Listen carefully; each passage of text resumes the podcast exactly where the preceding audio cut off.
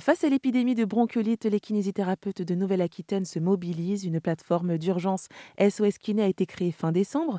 Elle permet aux parents de trouver un spécialiste près de chez eux pour assurer la surveillance et la prise en charge des nourrissons en semaine, en plus des gardes les week-ends et les jours fériés. Car oui, les kinés peuvent être d'une grande aide dans ces situations-là.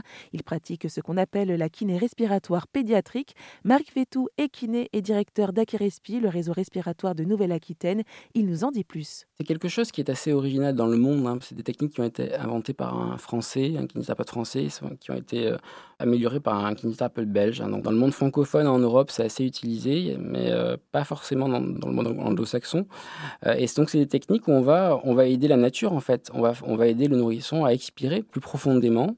On va l'aider à tousser. On va faire ce qu'on appelle de l'augmentation du flux expiratoire. C'est une expiration plus ample, qui va mobiliser des volumes pulmonaires plus importants et donc qui va l'aider à, se drainer, à faire remonter les sécrétions.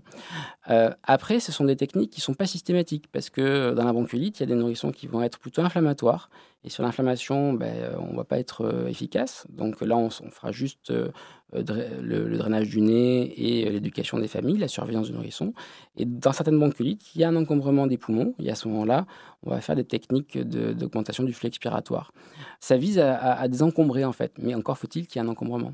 Et vous disiez aussi que ça peut être aussi très euh, impressionnant, mais qu'il ne faut pas euh, s'en inquiéter, il ne faut pas avoir peur. Oui, il n'y a pas de, problème euh, qui a été recensé dans la prise en charge des nourrissons en ville, en fait. Hein. Il, y a, eu différentes études, il n'y a jamais eu de, problème.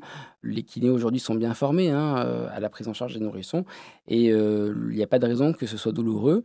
Ça amène beaucoup de, confort, de qualité de vie, ça améliore l'alimentation, le sommeil, ça diminue la toux.